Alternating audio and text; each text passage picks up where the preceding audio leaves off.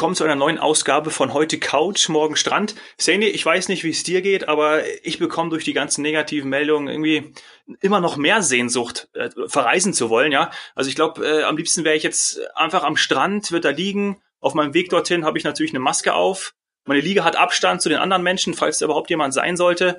Aber ähm, ja, es ist komisch und ist total ehrlich, aber irgendwie kriege ich noch mehr Lust zum Verreisen. Wie geht's dir? Ja, mir geht's genauso. Also ich wälze auch fleißig Kataloge, schaue online nach, wo die Reise hingeht und ähm, habe eigentlich gerade für mich entschieden, dass ich lieber ähm, im Infinity Pool vom Karaba Mythos Palace, das ist auf Corfu, eins unserer Hotels, da würde ich eigentlich jetzt gerne gerne sein und so aufs, aufs Meer schauen. Ich liebe ja Infinity Pools und das wird nächstes Jahr zu, also dieses Hotel werde ich nächstes Jahr besuchen und es muss in meine Infinity Pool Sammlung und ja, das hat auch noch auf, deswegen komme ich da jetzt auch gerade drauf, weil es hat auch noch auf. Und ich habe echt überlegt, ähm, ob ich da irgendwas machen kann, vielleicht auch beruflich, aber es geht natürlich nicht. Und äh, wie ich ja schon mal gesagt habe, ich habe auch keinen Resturlaub mehr. Ei, und ei, deswegen ei. muss das auf ja. nächstes Jahr warten. Aber ganz ehrlich, hier ist auch alles irgendwie Risikogebiet gefühlt. Und ähm, da wäre ich echt lieber irgendwo alleine in dem Infinity, Infinity Pool. Ganz ehrlich. Ja, das, das glaube ich. Und daraus, äh, das wäre wär auch geil, du würdest im Infinity Pool sitzen, hättest ein Mikrofon da. Ich sitze äh, auch irgendwo, ja, nicht bei dir im Infinity Pool, aber vielleicht auch. Und dann machen wir dann eine Podcast-Folge. Das, äh, ja, nächstes Jahr. okay, lass uns in dieser Folge, weil da kamen auch ein paar Rückfragen zu, über die Zusammensetzung des Reisepreises sprechen. Du hast ja letztes Mal schon gesagt, äh, es gibt jetzt Reisen äh, bei FTI, die die 450 Euro kosten. Das ist ja sehr gering. Lass uns mal darauf eingehen. Die Masse macht's, war ja letztes Mal auch eine Aussage von dir, damit der Preis so gering sein kann. Meine Frage vielleicht auch dazu zum Anfang, wer verdient alles überhaupt daran? Also Oder daran kann man darauf, kann man überhaupt verdienen? Nee, also daran verdient keiner mehr.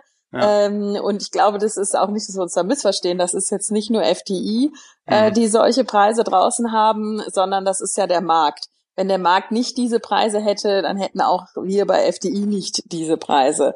Ähm, und das ist, das ist tatsächlich ja. Ein Grund ist, ist, dass wir ein sogenannter Massenpauschalreiseveranstalter äh, sind. Also wir wir legen ähm, im, im Fernreisebereich zwar auch mal kleine individuelle Reisen auf, aber ansonsten geht's ja eher mit einem mit einem größeren Flugzeug in dann auch mittel bis große Hotels. Und ähm, ja, das hat gewisse Masseneffekte.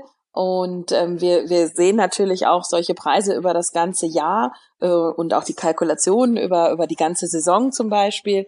Aber äh, ja, Masse ist, ist ein Thema, aber das sollte man jetzt nicht falsch verstehen, sondern es geht äh, normalerweise ja immer darum, wie eine Reise kalkuliert wurde, ähm, mit welcher Auslastung wurde sie, wurde sie kalkuliert oder wurde sie berechnet, wenn es jetzt vor allem um sowas geht wie eigene Flugaktivitäten oder eigene Hotels.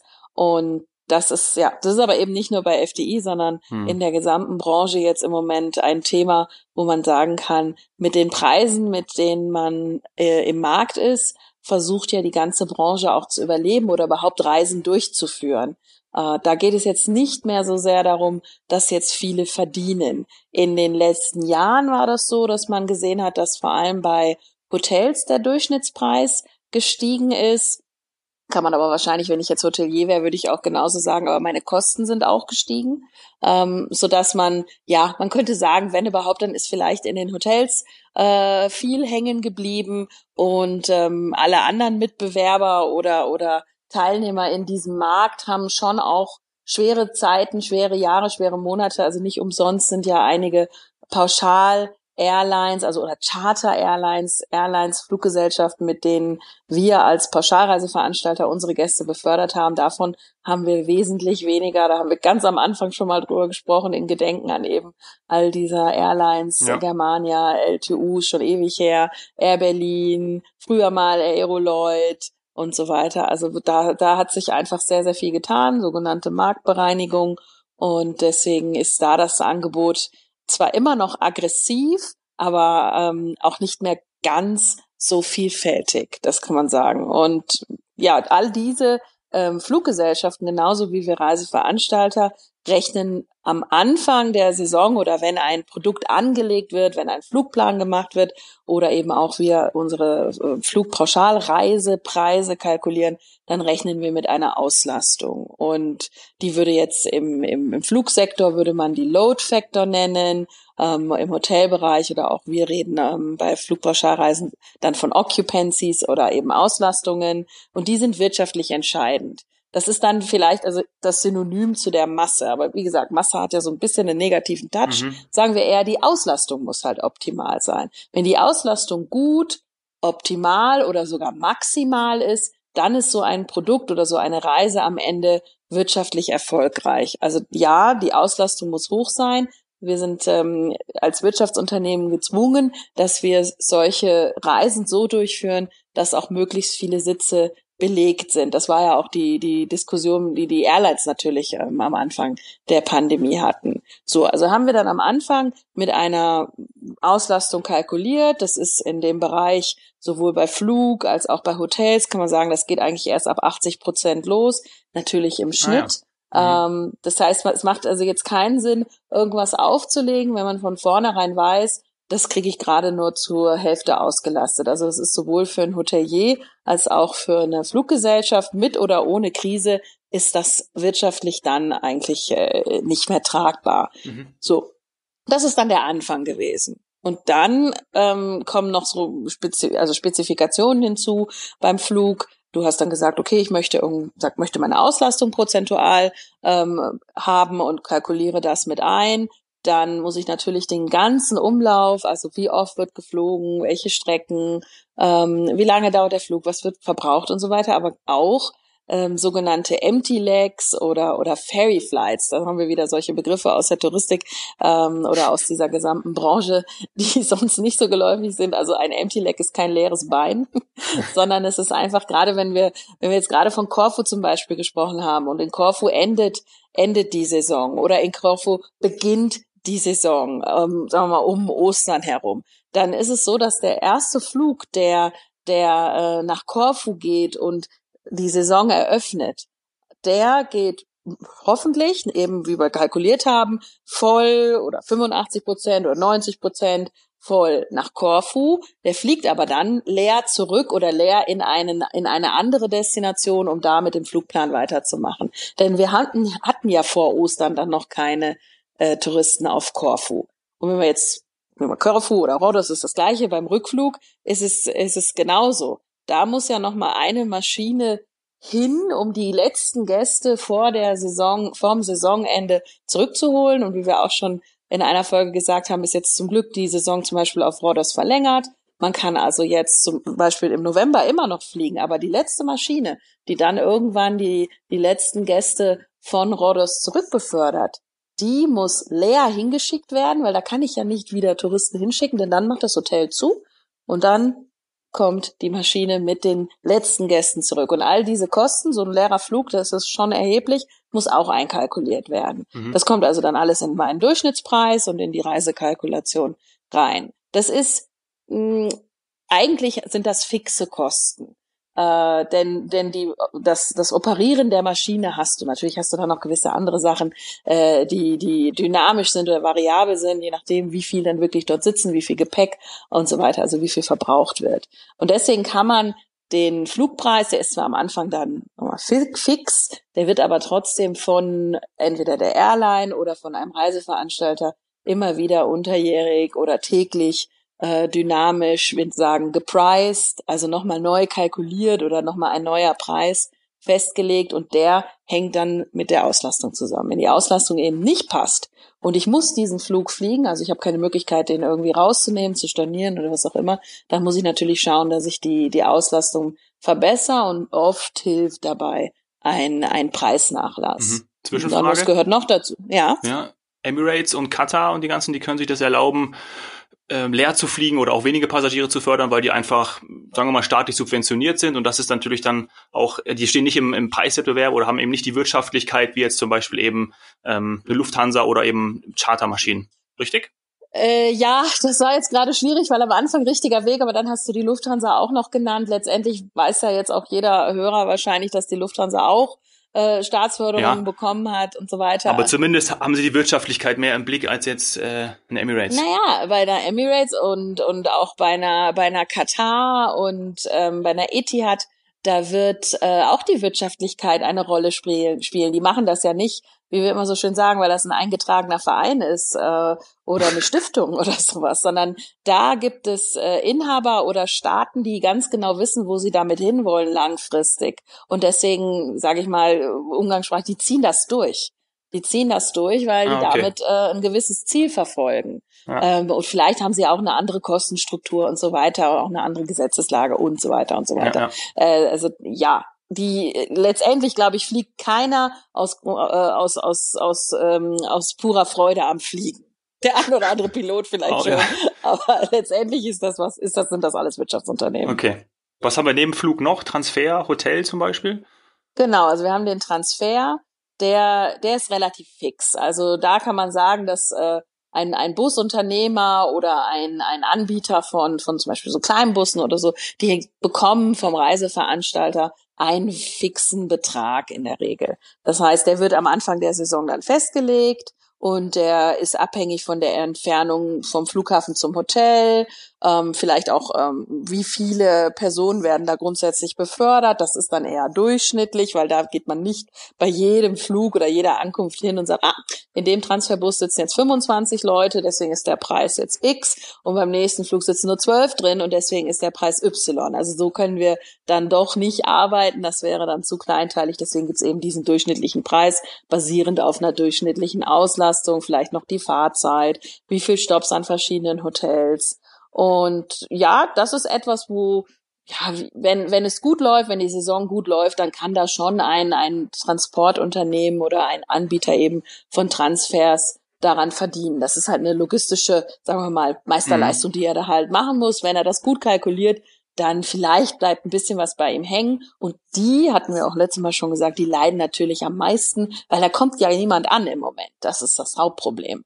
Ähm, deshalb, selbst wenn, wenn sie mal einen Fixpreis zugesichert bekommen haben, den kriegen sie aber auch nur, wenn einer kommt. Wenn keiner kommt, dann haben sie eben jetzt die, die Krise, die sie, die sie stark trifft.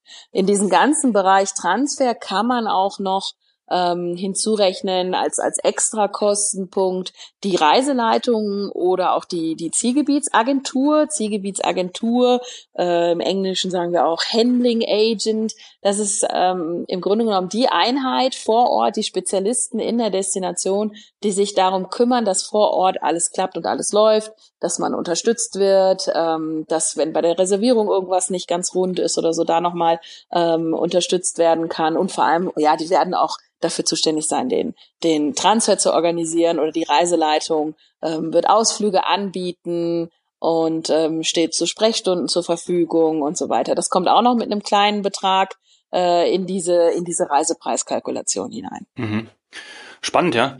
Und da ist tatsächlich, ja, und da ist tatsächlich, auch wenn wir sagen, es ist ein bisschen negativ behaftet, bei diesen Kosten ist die Masse durchaus ausschlaggebend, weil ich glaube, jeder kann sich vorstellen, wenn jetzt ich individuell irgendwo hinreise und da wartet jemand am Flughafen mit, mit einem Schild und meinem Namen auf mich, das ist ja immer so die Traumvorstellung, weiß nicht, wie das so geht, dass wenn man am Flughafen die Tür dann so aufgeht, dass man irgendwie denkt, ah, da steht jetzt einer und der sagt, der hält jetzt meinen Namen hoch und ich bekomme jetzt hier einen Privattransfer und äh, direkt ein, ein warmes Handtuch und ein Upgrade, genau. Also wenn das jetzt nur für mich einmal gemacht werden würde und sonst kommt da keiner an dem Tag, äh, dann ist das natürlich dementsprechend teuer, da jemanden hinzustellen und das alles zu organisieren, nur für eine Person. Und klar, je mehr da ankommen und wenn wir Reiseveranstalter mehr Gäste in eine Destination befördern, dann hat das einen Stückkosteneffekt oder eben einen Masseneffekt, dann bekommen wir das günstiger, als wenn jemand sagt, so, ich hätte jetzt gerne für meine Individualreise jemanden, der immer 24 Stunden Nottelefon hat, für mich da ist, der mich empfängt am Flughafen und so weiter. Mhm. Ja. Okay. Wir können ja nächstes Mal auch noch über Hotel und, und Ausflüge sprechen. Das ist sicherlich auch ganz interessant. Aber jetzt äh, gerne zu einer Zuhörerfrage. Und zwar hat Finn uns geschrieben, werden die Preise in den nächsten Wochen eher günstiger, weil so wenige Menschen reisen? Also ich gehe eher davon aus, und das soll jetzt bitte irgendwie jetzt nicht die Stimmung trüben, aber ich gehe eher davon aus, dass das Angebot geringer wird. Also wenn man jetzt sagt, was, was, was wird passieren in den nächsten Wochen und Monaten, wenn die Situation so bleibt, wie sie ist, dann werden eher noch mehr Flüge gestrichen und vielleicht auch Reiseanbieter vom Markt verschwinden.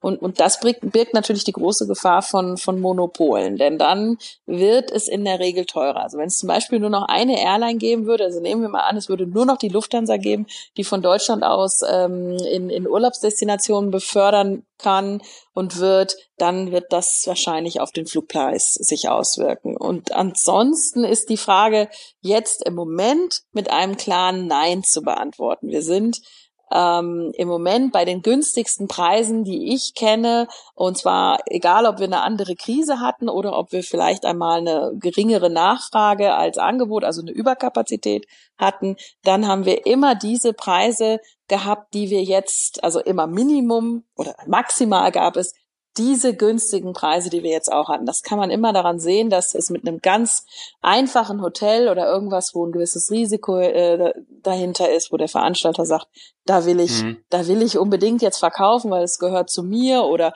vielleicht ist sogar ein Land oder äh, eine Destination daran interessiert, Kunden dorthin zu bringen und, und fördert das Thema ein bisschen, dann bist du immer ungefähr beim Flugpreis. Und das hatten wir ja letztes Mal schon gesagt, wir sind jetzt schon bei Preisen für ein gesamtes Pauschalangebot mit All-Inclusive, äh, mit All-Inclusive, die eigentlich nur den, den Flugpreis widerspiegeln. Nämlich bei den Kanaren immer um was, um die 400 Euro und Türkei ist auch immer ein guter Indikator. Türkei so 300 Euro, das sind natürlich nicht alle Hotels, die man für diesen Preis bekommt, um Gottes Willen, also immer Prestigeprodukte, Markenhotels auch ausgeschlossen. Aber wenn, wenn man sieht, das gibt es im Markt, gibt es bei uns, bei der FDI-Touristik, aber auch bei anderen, dann ist das Bottomline. Also da ist, da ist nichts mehr drunter zu machen.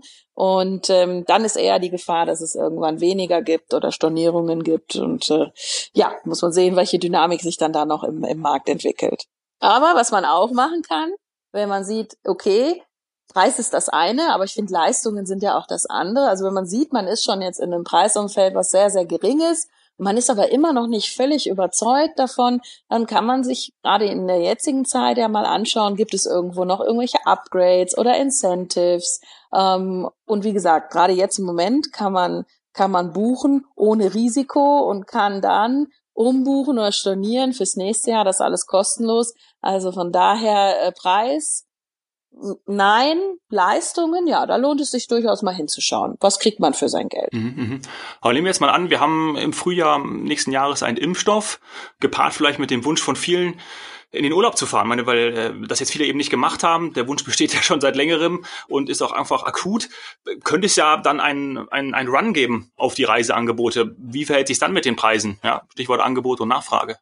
Ja, also im Grunde genommen wie vorhin auch schon erklärt. Also wir, wir werden auch im nächsten Jahr die Situation haben, äh, trifft Angebot die Nachfrage oder trifft die Nachfrage das Angebot. Und wenn wir dann merken, da ist ein Ungleichgewicht, dann ist entweder so, dass das Angebot rausgenommen wird aus dem Markt, also dann wird es weniger Flüge, weniger Anbieter geben und Preise, die, um das erstmal zu stimulieren, so wie jetzt, jetzt stimuliert man ja gerade den Markt, werden dann wieder in dem Bereich sein, von dem wir jetzt sprechen. Aber drunter, also dass man jetzt irgendwie denkt, ich kann für 200 Euro auf die Kanaren fliegen, äh, mit Flug, Hotel, Transfer, all inclusive und eine Reiseleitung, die sich um mich kümmert. Äh, nein, das sind dann vielleicht mal sogenannte Error Fares, weil sich jemand vertan hat, weil etwas falsch kalkuliert wurde. Aber es gibt natürlich irgendwo eine Schmerzgrenze. Also günstiger hm. wird's nicht. Ja, ich meine, irgendwann. Macht auch Sinn, ne? Also ja, hatten das Thema sagen. Umwelt, also ganz ehrlich, ja. also für 200 Euro muss man auch nicht auf die Karte Thema Umwelt, Thema nicht. Wirtschaftlichkeit, ähm, haben wir ja die letzten Folgen drüber gesprochen. Ich glaube, da ja. ist irgendwann auch mal Sense.